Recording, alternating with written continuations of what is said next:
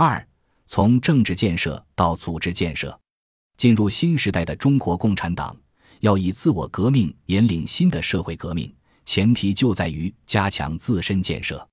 党的十九大明确提出党的政治建设这个重大命题，强调党的政治建设是党的根本性建设，把党的政治建设纳入党的建设总体布局，并摆在首位。这是马克思主义党建理论的重大创新。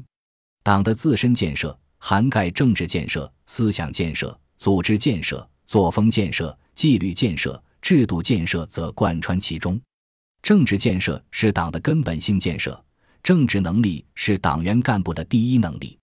政治建设决定党的建设方向和效果，组织建设关乎党的组织力量和队伍体系。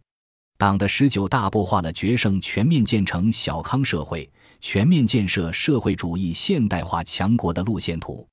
建设强有力的组织和高素质专业化的干部队伍，培养选拔一批又一批优秀干部接续奋斗。是实现两个一百年奋斗目标的战略安排，